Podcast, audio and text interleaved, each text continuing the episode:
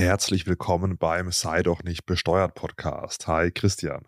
Hallo Fabian, ich grüße dich und hallo an alle Zuhörer. Wir haben ja wieder eine Woche hinter uns, in der sich viele Dinge so ein bisschen überschlagen haben, die auch eine hohe Auswirkung auf unsere Steuerwelt haben. Fabian, ich würde da gerne mal mit dir so drauf einsteigen und ein bisschen aufarbeiten, was jetzt passiert ist und was es jetzt vielleicht auch Neues gibt mit steuerrechtlichen Implikationen. Der Knaller war ja die Haushaltssperre, oder? Genau, also es gab ein paar Schocker. Nicht nur, dass Thomas Gottschalk nochmal Wetten das moderiert hat, sondern auch aus dem Bundesfinanzministerium. Aber Thomas Gottschalk, ich habe ein paar Ausschnitte gesehen. Das war jetzt so eine Mischung zwischen es eher peinlich und wow, da sagt mal einer, was er denkt, oder? ja, ja, ja, wobei, ich glaube, das, das Peinliche hat, glaube ich, überwogen. Ja. Aber man muss sagen, der Marktanteil war krass, etwa 50 Prozent. Das muss ihm erstmal einer nachmachen. Aber ja, es war zum Teil also schwierig anzuschauen, was er so von sich gelassen hat.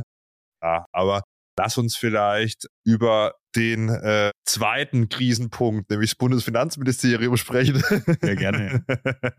ja, also die Haushaltssperre. Vielleicht nochmal kurz zur Abholung. Was ist eigentlich passiert? Das Bundesverfassungsgericht hat den zweiten Nachtragshaushalt für 2021 für verfassungswidrig erklärt. Da wurden Milliarden, 60 von den Corona-Geldern, die noch übrig waren, die bewilligt worden sind, dann rübergeschoben in den Klimatransformationsfonds und zweckentfremdet. Da hat das Bundesverfassungsgericht gesagt, das war verfassungswidrig, illegal kann man sagen. Und was ist denn so ein Nachtragshaushalt, wenn das Geld nicht reicht? Dann macht man Nachtragshaushalt, dann nochmal Geld aufgenommen. Das muss dann ja, genehmigt werden. Und ja, jetzt wurden diese 60 Milliarden da eben zweckentfremdet, dürfen nicht verwendet werden, was den Bundesfinanzminister und auch das komplette Ministerium und die Regierung so ein bisschen in Not gebracht haben. Deswegen wurde erstmal eine Haushaltssperre eingeführt. Dann hat das Bundesfinanzministerium über die Ministerien eben gesagt, hey, ihr dürft für die kommenden Jahre äh, nicht schon das Geld verplanen. Sogenannte Verpflichtungsermächtigungen wurden gestoppt. Und da sind jetzt einige Sachen gekommen. Also ein Punkt ist beispielsweise die Energiepreisbremse. Die sollte ja noch bis Ende März 2024 laufen, dass eben Strom- und Gaspreise stabilisiert werden. Die soll jetzt Ende des Jahres, Ende Dezember schon auslaufen. Ist jetzt ehrlicherweise nicht so dramatisch. Also es gibt so Berechnungen vom Handelsblatt, die besagen, so etwa für die drei Monate sind es dann Mehrkosten von 34 Euro für den Strom und 44 Euro für das Gas.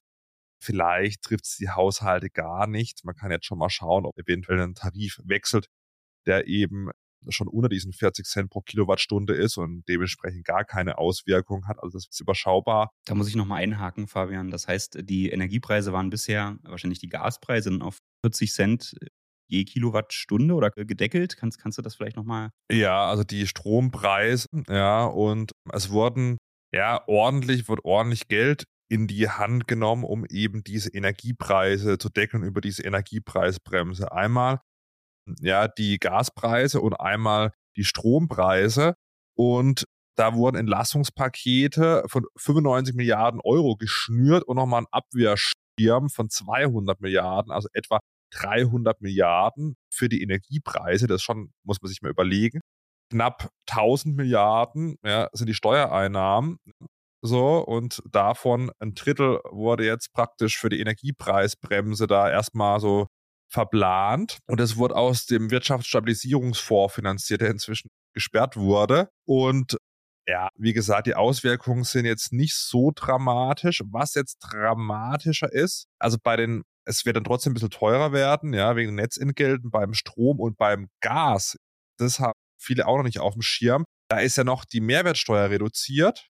Es kann gut sein, dass jetzt zum 1.1. bereits die Mehrwertsteuer wieder um 12 Prozentpunkte steigt, nämlich von 7 auf 19 Prozent.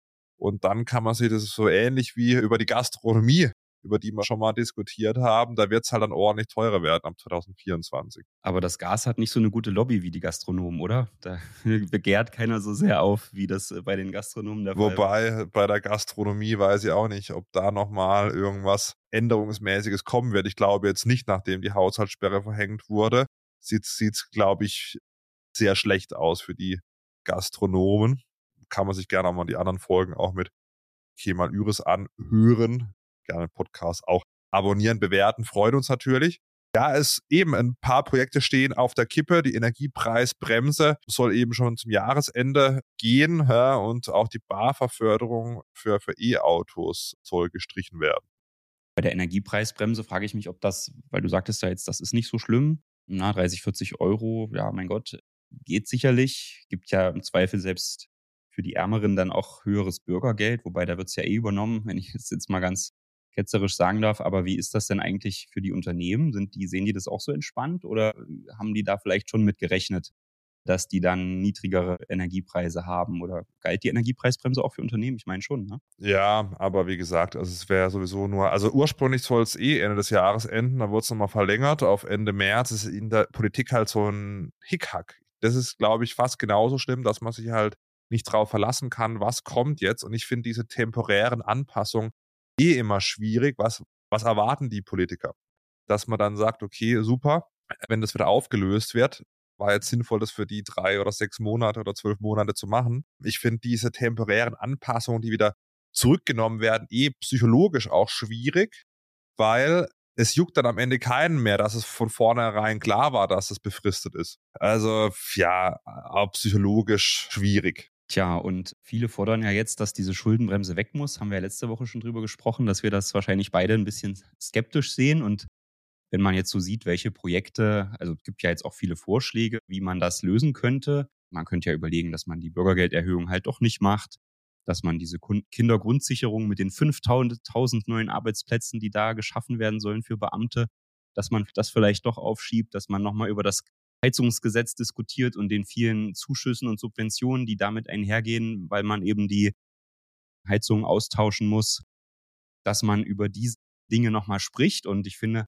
genau das ist ja eigentlich dann, das ist ja genau der richtige Zweck dieser Schuldenbremse, dass man diese ja, Maßnahmen, die vielleicht jetzt nicht so besonders, äh, ich würde jetzt mal sagen, äh, schlau sind oder eben, ja, wo man jetzt sagen kann, okay, das, das das ist eigentlich gesamtwirtschaftlich gesehen am Ende kein, kein, keine tolle Sache, dass man über die vielleicht nochmal nachdenkt. Aber ich glaube, genau in die Richtung geht's ja nicht, sondern jetzt soll man ja, jetzt ist, wird ja drüber nachgedacht, dann über diesen Nachtragshaushalt doch noch mehr Geld zu bekommen, um genau diese Projekte umzusetzen.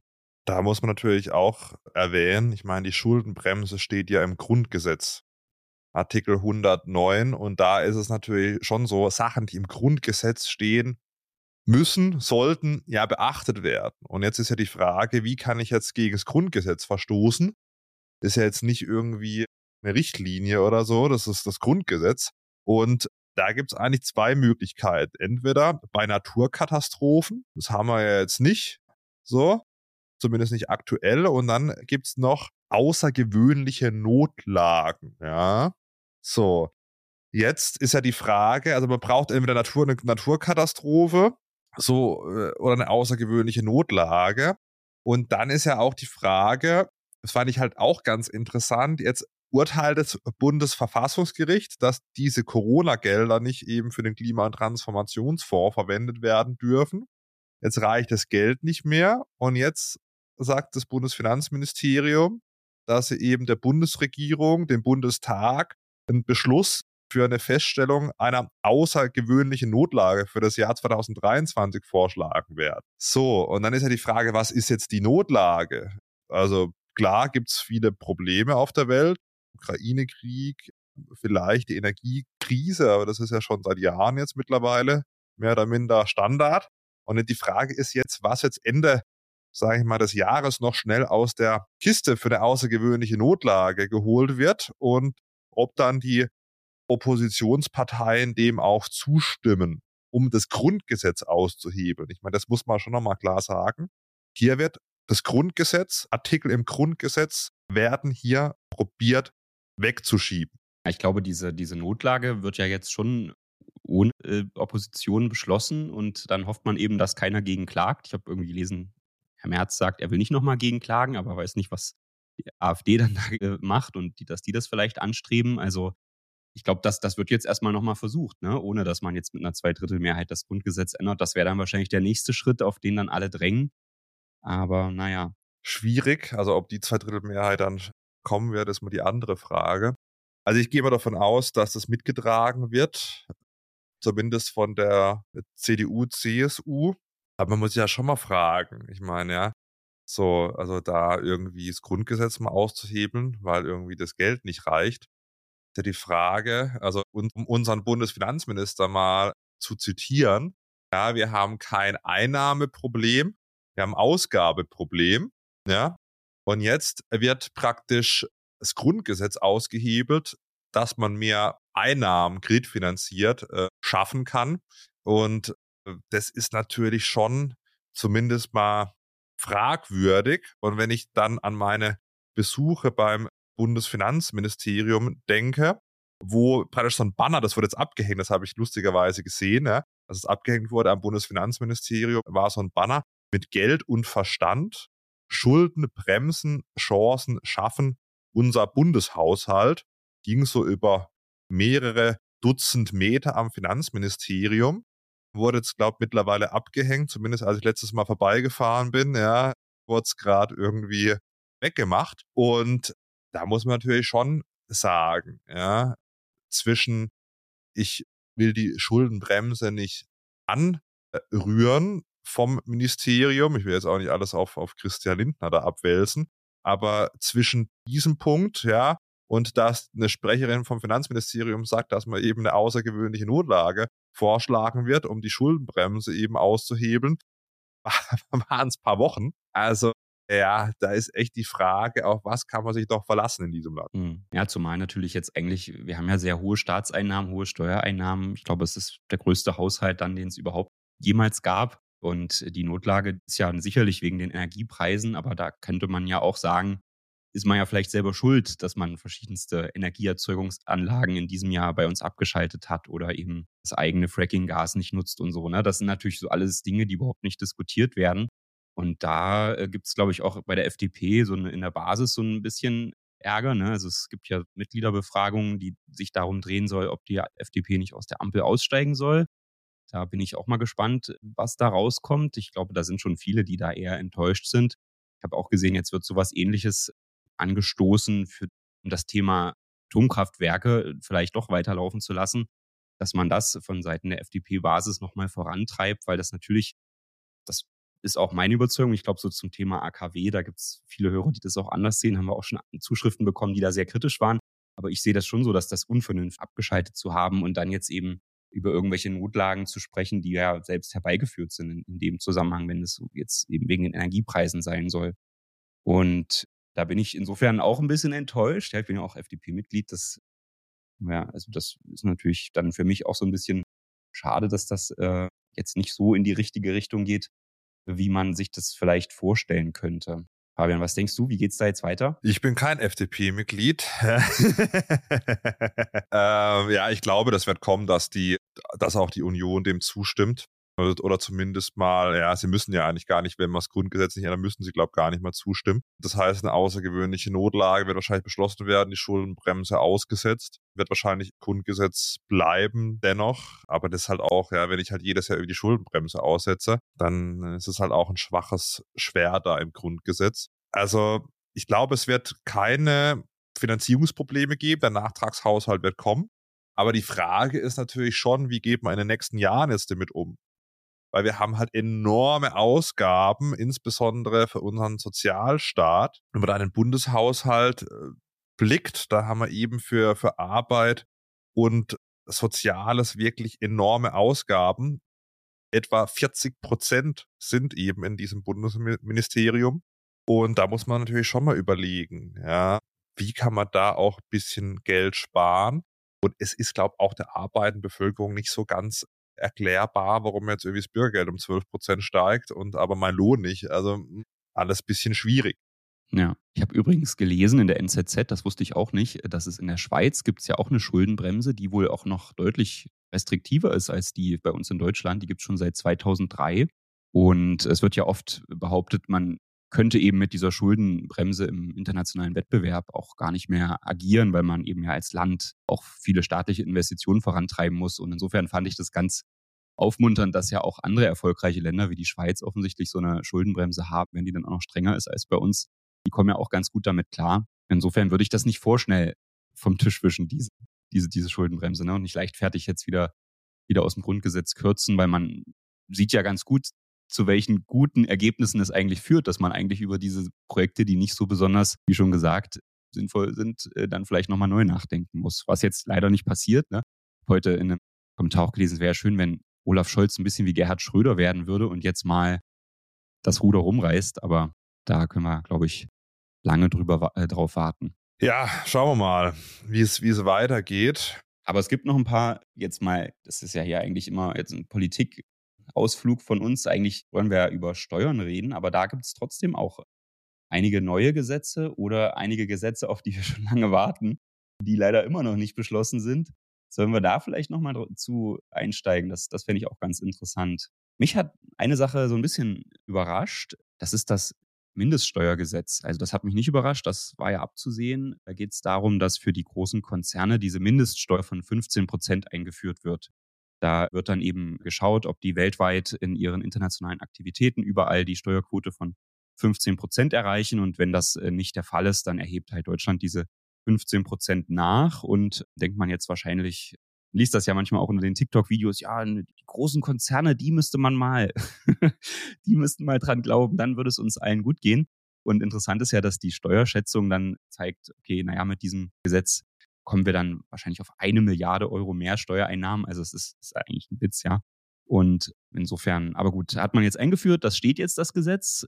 Und spannend war, dass sich in diesem Gesetz zur Mindeststeuer auch noch eine Änderung gefunden hat, die diese Wegzugsbesteuerung betrifft. Fabian, das hatten wir ja schon oft besprochen, wenn man aus Deutschland wegzieht und eine GmbH hat. Hast du ja auch schon mal erzählt, wenn du jetzt in die Schweiz ziehen würdest oder nach Liechtenstein, das, das wäre erstmal blöd, ne? Weil man dann so tun müsste, als hätte man seine GmbH verkauft zum Marktpreis. Das ist erstmal teuer. Und da gab es ja im Jahr 22 schon mal eine relativ krasse Verschärfung, weil man natürlich bis dahin sagen konnte, wenn man wegzieht, aber die Absicht hatte, zurückzukommen, äh, dann konnte man verlangen, dass diese Wegzugssteuer gestundet wird. Also die wird zwar festgesetzt, aber muss nicht gezahlt werden. Und das Ganze ohne Zinsen und ohne Sicherheit, eben unter der Voraussetzung, dass man zurückkommt. Und wenn man dann zurückkommt nach Deutschland, fällt die Steuer weg. Ist ja eigentlich auch ganz sinnvoll, finde ich, weil es gibt ja vielleicht viele neue Arbeitswelten, wo man einfach sagt, hey, ich will jetzt mal zwei Jahre von dort und dort arbeiten. Ne? Aber das haben natürlich manche übertrieben und haben das wie folgt gemacht. Die haben gesagt, okay, ich ziehe jetzt mal nach in ein europäisches Niedrigsteuerland, keine Ahnung, Malta, Zypern, solche Länder, wo man für Gewinnausschüttungen wenig zahlt, vielleicht gar nichts. Und sagt eben, okay, ich ziehe hier mit meiner GmbH nach in dieses Niedrigsteuerland und dann wohne ich ja dort. Ich muss zwar in Deutschland diese Wegzugssteuer prinzipiell zahlen, aber ich komme ja zurück. Deswegen, ja, lasst mal den Steuerbescheid, ist mir egal. Ich, ich komme ja zurück nach Deutschland und dann fällt die Steuer ja wieder weg. Aber in der Zeit, in der ich dann im Ausland bin, da genehmige ich mir dann meine ordentliche Gewinnausschüttung aus meiner GmbH. Das war so das Modell. Und während man dann eben im Ausland ist, ist es ja so, wenn man im Ausland wohnt und dort der Lebensmittelpunkt ist, dann muss, müssen diese Gewinnausschüttungen auch dort versteuert werden, wo man eben wohnt. Und da konnte man dann eben schön sagen, okay, äh, dann schütte ich mir das Geld eben aus, während ich in Zypern bin zum Beispiel und zahle dann natürlich fast keine Steuern auf diese Gewinnausschüttung. Und wenn ich dann nach Deutschland zurückkomme, ist meine GmbH viel weniger wert, weil die ganzen Vermögenswerte, die da vorher drin lagen, die habe ich ja in mein Privatvermögen übertragen durch diese Ausschüttung. Und äh, weil das eben so verschärft wurde im Jahr 22, da wurde nämlich eingeführt, dass diese Ausschüttungen dann schädlich sind, sind eigentlich Ende 21 doch noch, also ich habe natürlich jetzt keine statistische Erhebung gemacht, aber äh, das konnte man eigentlich überall dann lesen, sind viele noch weggezogen vorher, weil sie eben sagen wollten, ach du Schreck, das neue Gesetz wird verschärft, das eigentlich durchziehen hier mit dem Ausland, dann mache ich das lieber jetzt noch. Und dann habe ich eben auch die Möglichkeit, wenn ich Geld zum Leben brauche, mir das aus meiner GmbH rauszuholen. Und jetzt so ganz klammheimlich versteckt in diesem Mindeststeuergesetz wurde dann nachträglich nochmal verschärft, weil man das offensichtlich gesehen hat, dass das vielleicht auch ausgenutzt wurde, dass man gesagt hat, nee, für diese alten Fälle, für alle, die bis zum Jahr 21 weggezogen sind, da verschärfen wir das jetzt auch. Also alle, die jetzt dann vorher weggezogen sind und sich dann noch Gelder aus den Firmen ausschütten und dann zurückkommen wollen, die müssen nachweisen, dass sie das nicht gemacht haben oder höchstens in Höhe von 25 Prozent des Unternehmenswertes. Ansonsten muss diese Steuer tatsächlich auch äh, gezahlt werden. Das heißt, alle, die jetzt in 21 oder bis dahin halt weggezogen sind und da jetzt immer dachten, sie können dann von ihren Firmengeldern leben und dann irgendwann nach Deutschland zurückkommen, das wird dann schwieriger jetzt. Ne? Ich glaube, das kann man auch noch gar nicht so oft irgendwo lesen. Insofern war es mir schon wichtig, das hier mal zu betonen. Vielleicht. Er ist auch kritisch aus meiner Sicht. Also es gibt ja eigentlich so ein Rückwirkungsverbot. Vor allem Fabian, da fällt mir ein, du hast ja mit dem Finanzminister darüber gesprochen und der hat dir das nicht erzählt. Hm, nee, nee, nee. Also ich habe ja sogar, ich habe ja sogar mal gefragt, innerhalb von Europa das gegen die Freizügigkeit verstößt und das ist ja ein Grundrecht der Europäischen Union. Also wenn ich jetzt beispielsweise, keine Ahnung, nach Frankreich ziehe, das ist ja nicht so weit weg von hier, und wenn ich jetzt nach Frankreich ziehen würde, dann ich könnte es ja auch nicht, ja. Also ich würde mir schon gehindert werden dran und das verstößt aus meiner Sicht gegen die Freizügigkeit der Europäischen Union, weil wenn ich jetzt äh, Arbeitnehmer bin, kann ich jetzt da entspannt da irgendwie irgendwo anders arbeiten, da juckt es keinen, ja. Kann da in einem anderen EU-Land arbeiten, wenn ich Unternehmer bin, kann ich das nicht. Und ich habe gefragt, ob das gegen die Freizügigkeit verstößt und äh, Klammer auf, das ist ja ein Grundrecht. Ist nicht so was, was man nice to have, sondern ein Grundrecht, Klammer zu, ja. Und er hat gemeint, ja, grundsätzlich irgendwie schon, so, dann denke ich mir so, ja, okay, so, also man verstößt ja eigentlich gegen Grundrechte, das Steuersubstrat zu erhalten. Und er hat ja sogar gesagt, dass hier Paragraph 6 ist das ja Außensteuergesetz, dass diese Wegzugsteuer aus seiner Sicht nicht sein müsste. Umso mehr überrascht es natürlich, dass jetzt diese Wegzugsteuer verschärft wird. Und ich finde es immer nicht nur hier, sondern allgemein schwierig, wenn man eben ja das Vertrauen des Bürgers einmal in die bestehende Rechtslage beziehungsweise die bestehenden Gesetze so erschüttert, dass man sich da nicht mehr drauf verlassen kann. Und dieses Rückwirkungsverbot, ich meine, da könnte man jetzt mal, wir könnten eigentlich mal da irgendwie einen Verfassungsrechtler vielleicht mal einladen, ja, das verstößt meines Erachtens gegen das Rechtsstaatsprinzip aus dem Grundgesetz, weil ich muss mich als Bürger, als Bürgerin verlassen können, wenn ich irgendwas mache, ja, dass ich dass es nicht illegal ist und ich dann praktisch irgendwie ein paar Jahre später dann für Sachen, die jetzt beispielsweise im Jahr 2020 waren, dann nochmal bestraft werde. Also alles bisschen, bisschen schwierig. Ja, zumal es ist ja jetzt, glaube ich, im November ist das Gesetz dann beschlossen worden und ich glaube, das Bundeskabinett hatte schon im August oder so darüber äh, das Gesetz eben erlassen ne? und die Rückwirkung soll eben für alle Ausschüttungen gelten bis zum August. Sodass du ja tatsächlich auch so eine, ich glaube, das ist dann auch eine erlaubte Rückwirkung verfassungsrechtlich, weil eben dann ja schon man über den Bundestag sehen konnte, was da beschlossen wurde. Aber ja, ich stimme dir dazu. Das ist natürlich nicht schön und äh, ist ein bisschen unnötig, ne? Aber ein bisschen wieder das, das klassische Misstrauen gegen die Unternehmen, die hier eben offensichtlich, wo immer unterstellt wird, dass die nur schlimme, krumme Dinger macht, dass da vielleicht auch dahinter steckt. Man merkt schon, man will die, die Leute in Deutschland halten. Vielleicht sollte man eher mal schauen, dass man da ein bisschen attraktive Rahmenbedingungen setzt, dass sie freiwillig bleiben und nicht irgendwie die Mauern hochzieht. Komm, ich mache jetzt hier mal, ich spiele das mal kurz vor, ja, weil was ich da gefragt habe und die Antwort vom Finanzminister, habe ich gerade mal hier dieses, dieses Video rausgesucht. Wenn man eben wegziehen will, auch innerhalb von Europa, wird einem das sehr schwer gemacht. Ja. Entstrickungs- Besteuerung, äh, Wegzugsteuer etc. Ist es äh, nicht gegen die Freizügigkeit der Europäischen Union, wenn ich mich innerhalb von Europa bewegen möchte? Einerseits ja, andererseits hat natürlich der Staat auch ein berechtigtes Interesse, dass Menschen nicht so eine Art Cherry-Picking machen und sagen, so, ich kann jetzt einfach so wirtschaftlichen Erfolg in Land A haben und wenn es mir nicht mehr gefällt, dann gehe ich damit in Land B. Und deshalb hat man diese Wegzugsbesteuerung eingeführt. Ich persönlich als Liberaler finde sie entbehrlich. Hm, aber ich sehe momentan nicht, dass es da in unserem Land eine Mehrheit dafür gäbe, die abzuschaffen. Und wie gesagt, es gibt auch Abwägungen, warum sie eingeführt worden ist, die man nicht komplett von der Hand wischen kann. Ja, jetzt wird sie verschärft.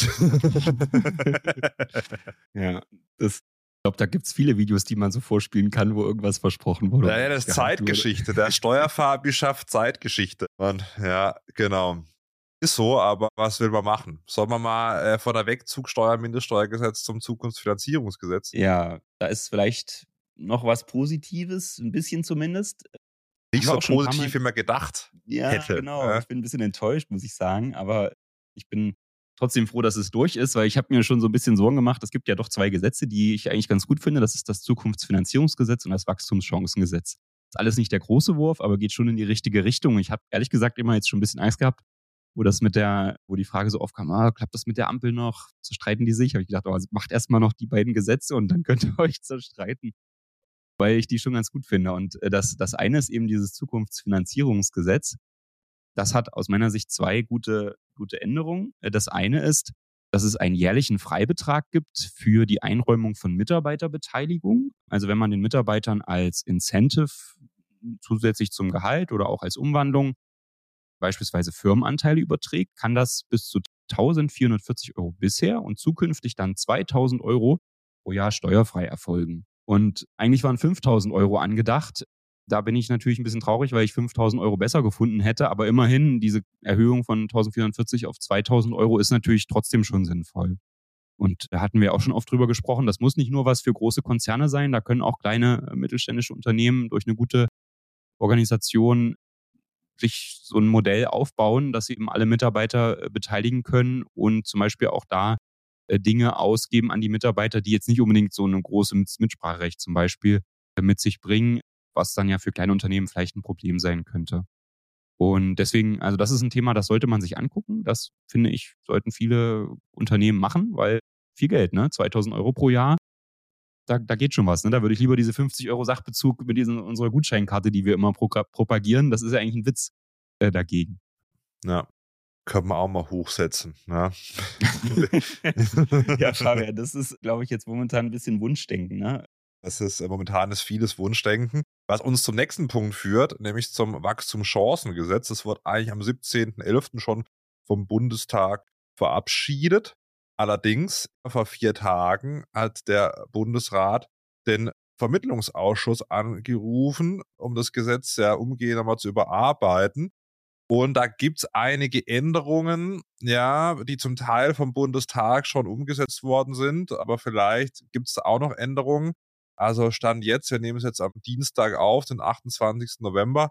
Morgen kommt der Podcast. Ich glaube jetzt nicht, dass heute noch was passiert, aber jetzt Stand heute nochmal zu erwähnen ja, ist die Förderung von E-Autos, also für die Privatnutzung von Elektrofahrzeugen, die als Firmenwagen genutzt werden, die sollte eigentlich für diese umgangssprachlich 0,25 Prozent Regelung von 60 auf 80.000 Euro hoch beim Produktlistenpreis. Jetzt sind nur noch Elektrofahrzeuge dann bis 70.000 Euro begünstigt. Immerhin ja 10.000 Euro hoch, aber eben nicht mehr bei 80.000 Euro.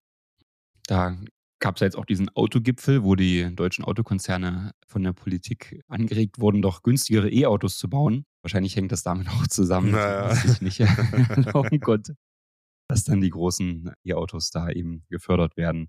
Schade eigentlich, weil ich glaube, das ist ja trotzdem ganz, ganz gut. Von Dienst, letztens habe ich auch wieder gehört, ne, im Zusammenhang mit hier diesem Schuldenthema. Das Dienstwagenprivileg muss weg. Hat wieder irgendjemand gefordert, wo ich, wo ich mich frage, also wenn es ein Privileg gibt, dann ist es das hier für die E-Autos. Ja, das könnte man dann vielleicht abschaffen, aber das normale Dienstwagen, in Anführungsstrichen, Privileg mit der 1%-Regelung ist also alles andere als ein Privileg. Das, das kann man, glaube ich, nochmal sagen. Ne? Also, das ist hier das einzige Privileg, was im Zusammenhang mit Firmenwagen steht, diese, dieses Thema mit den E-Autos und vielleicht Hybridfahrzeugen. Was gibt's noch Neues? Sonderabschreibung, Mietwohnungsneubau? Ja, mit dem, mit dem Wohnungsbau ist ja auch ein großes Thema was ja alle versuchen zu fördern, weil man der Meinung ist, man braucht mehr Wohnungen, um die Wohnungsknappheit in den Ballungsräumen, um den, um den zu begegnen. Und da gibt es ja zwei Ansatzpunkte. Das eine ist ja, dass es eine degressive Abschreibung geben soll für Wohnungsneubauten. Das ist soweit so gut, ja, das äh, soll so bleiben. Da haben wir schon mal drüber gesprochen. Das, äh, da gibt es keine Änderung. Aber zusätzlich soll es auch noch diese Sonderabschreibung für den Mietwohnungsneubau geben. Also einerseits, wenn ich das richtig verstanden habe, gibt es dann einerseits die degressive Abschreibung und man kann noch mal eine Sonderabschreibung geltend machen. Das gibt es jetzt schon, diesen, diesen, das dieser Paragraph 7b. Der lässt es jetzt schon zu, so eine Sonderabschreibung vorzunehmen. Aber das ist eigentlich so ein bisschen so ein zahnloser Tiger, weil es ist vorgesehen, dass der Wohnungsneubau maximal, jetzt muss ich nochmal schauen, ähm, ich meine, es sind 3000 Euro pro Quadratmeter kosten darf. Und genau, und jetzt ab, ab dem kommenden Jahr, also 23, sind es dann 4.800 Euro je Quadratmeter. Da kann man schon ein bisschen was mit anfangen. Und das soll nochmal angepasst werden auf 5.200 Euro pro Quadratmeter. Also passt man sich da eben auch an an die höheren Baupreise. Aber da ist auch zusätzlich eben noch diese Erfordernis, dass es so ein Energieeffizienzhaus 40 sein muss. Ne? Also so wieder dieses Klimaschutzthema, was da eine Rolle spielt, damit man in diesen Genuss dieser ähm, dieser Sonderabschreibung kommt. Aber gut, immerhin auch ein bisschen noch angepasst und an die Realität angenähert, äh, macht sicherlich auch Sinn. Dann habe ich noch gesehen, es gibt jetzt viele Kleinigkeiten, aber wir gehen sie vielleicht einmal durch.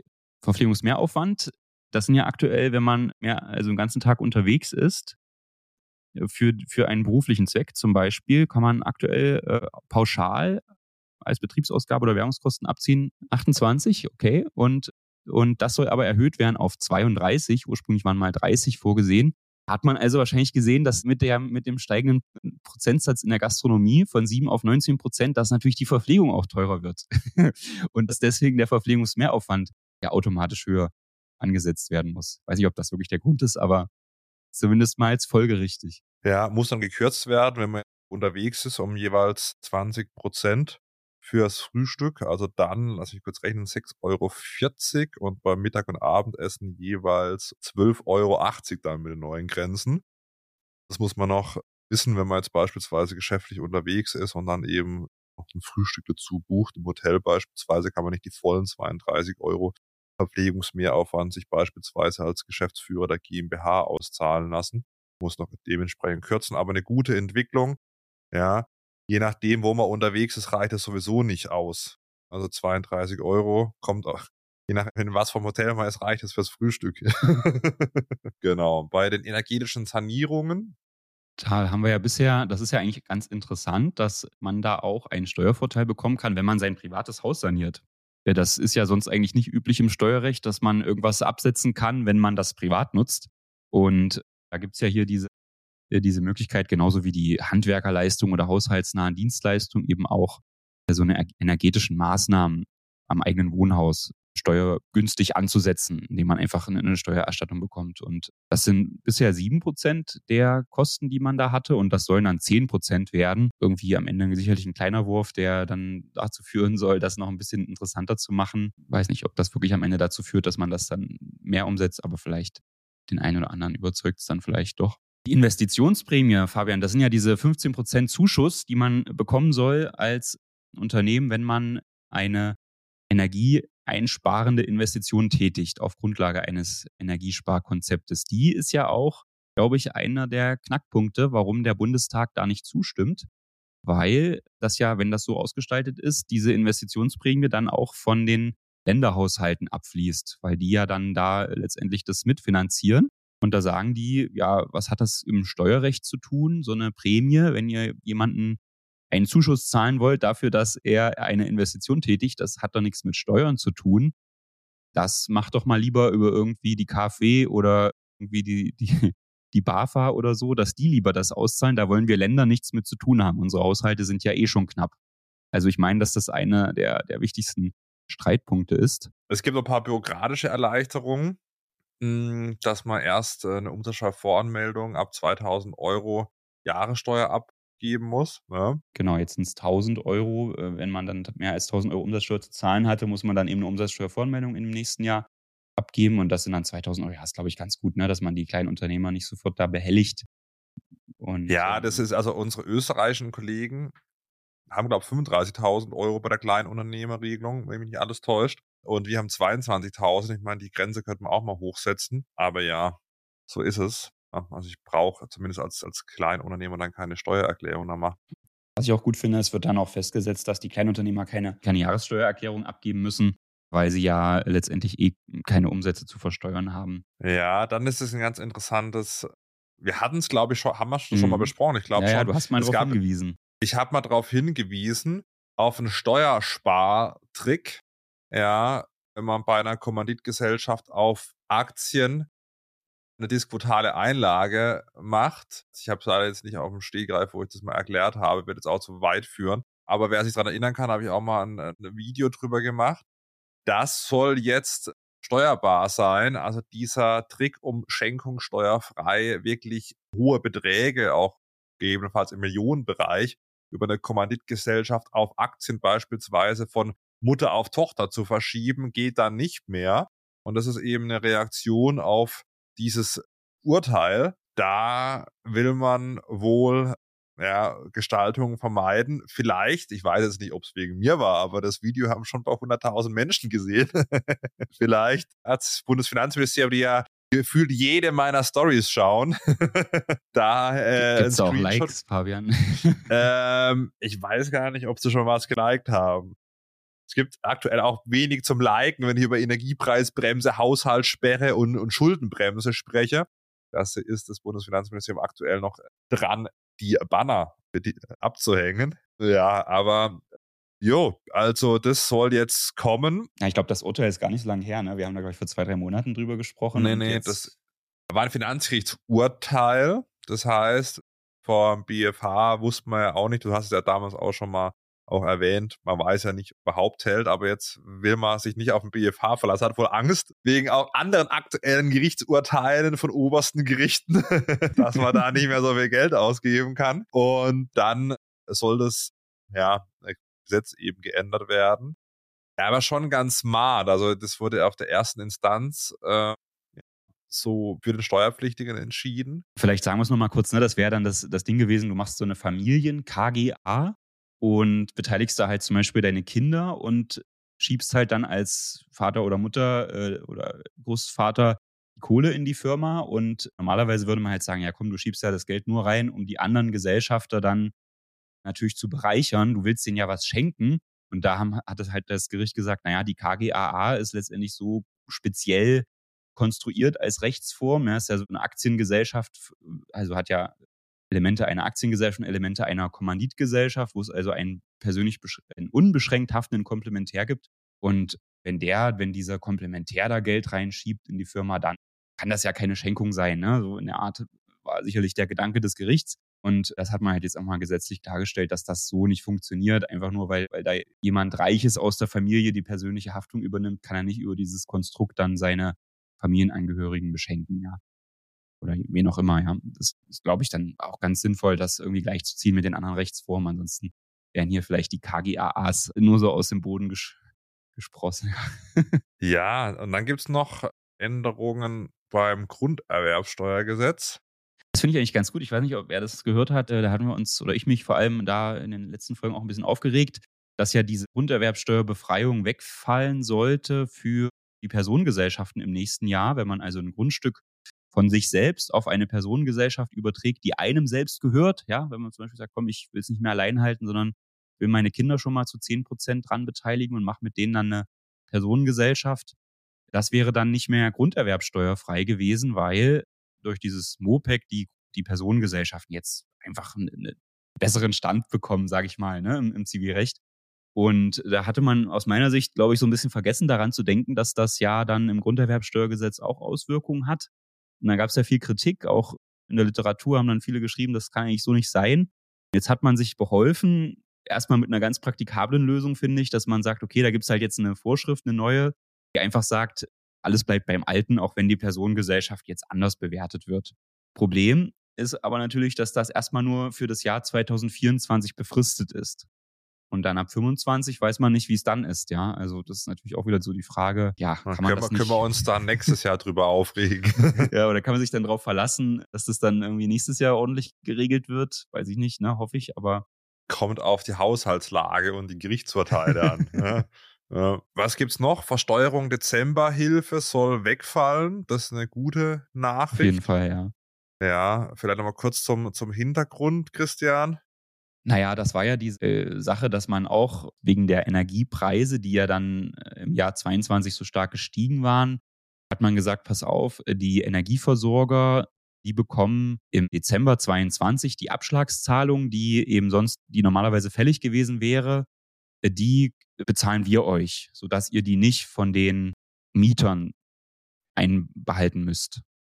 Und das führt dann also dazu, dass man in den Nebenkostenabrechnungen, die man vom Vermieter bekommt oder wenn man eben selbst äh, Eigentümer von einem Haus ist, dann hat man diesen Zuschuss ja auch bekommen, dass man dann äh, sagen kann, in der Nebenkostenabrechnung findet man einen Zuschuss vom Bund, diese Energiepreis, nee, Quatsch, diese Dezemberhilfe. Und deswegen muss ich, musste ich weniger an meinen Versorger zahlen. War ja erstmal so ein bisschen Helikoptergeld. Ne? Wir wollen erstmal diese hohen Energiepreise erschlagen durch Zuschüsse, damit es keinen kein Ärger gibt. Kann man natürlich so machen. Aber dann gab es ja wiederum viele in der Politik, die gesagt haben, um Gottes Willen, damit fördern wir ja auch, dass sich dann vielleicht irgendwelche Leute, die vielleicht viel verdienen, Leistungen bringen oder auch nicht, in ihre Sauna setzen oder in ihren privaten Pool gehen. Das hat man also nicht ausgehalten, dass man diese Leute ja dann auch irgendwie mit diesem Zuschuss begünstigt und hat gesagt, naja, dann sollen die das aber wenigstens versteuern. Und dann hat man das relativ einfach gemacht und hat gesagt, okay, dann sollen es halt wenigstens die besteuern, die sowieso den Solidaritätszuschlag schon zahlen müssen. Das sind ja dann offensichtlich die, die sich das leisten können.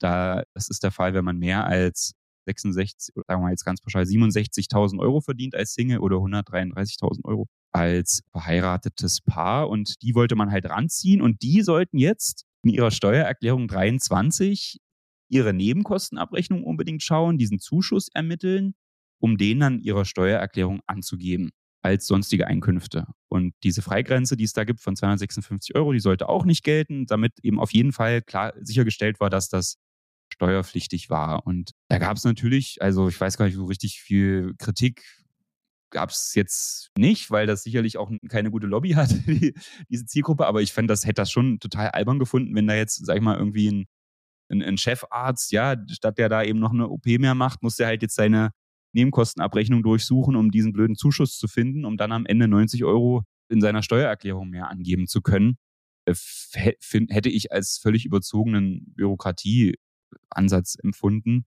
Und zum Glück hat man sich jetzt, ich meine jetzt in letzter Sekunde darauf geeinigt erstmal, dass das dann doch wieder wegfallen soll, was echt eine gute Nachricht ist, weil, weil was soll der Quatsch? Oder Fabian, liege ich da falsch? Aber das nee, ist, nee. Ja, ja. ja, das war ja lang, lang im Gespräch, hat es jetzt ein bisschen gezogen. Ja, also insgesamt wird es aber spannend bleiben, weil, also man muss ja jetzt langfristig mal ein bisschen was einsparen, sonst könnte es schwer werden, da ohne Steuererhöhung auszukommen. Also ich bin mal gespannt. Es gibt ja jetzt paar Schritte in die richtige Richtung. Es ist eben besprochene, dass jetzt eben diese Dezemberhilfe nicht versteuert werden soll. Das ist schon mal ein guter Schritt, aber man sieht natürlich auch, hier Verschärfung Wegzugsteuer, wir haben ja alles besprochen, ist ja ein Schritt in die andere Richtung. Ich bin mal gespannt, wenn man jetzt die Ausgaben nicht wirklich mal senkt, ja, im Bundeshaushalt, dann könnte es natürlich im nächsten Jahr und in den kommenden Jahren zu Steuererhöhungen kommen. Und wir sind ja beide nicht so der Freund von Steuererhöhungen, äh, insbesondere für den Standort in Deutschland. Also das bleibt auf jeden Fall noch spannend. Ich bin auch gespannt, was die nächste Woche bringt und wir werden das nächste Woche vielleicht wieder zusammen auswerten können, Fabian. Da freue ich mich schon drauf. Ne? So ist es. Und Dementsprechend, wer den Podcast noch nicht abonniert hat, jetzt nachholen. Ja, ansonsten wünschen wir euch, den Zuhörer und Zuhörerinnen, eine gute Woche. Und Christian, dir dann natürlich wünsche ich auch eine gute Woche. Und wir sehen und hören uns dann nächste Woche wieder. Genau, danke und bis nächste Woche. Tschüss. Ciao, ciao.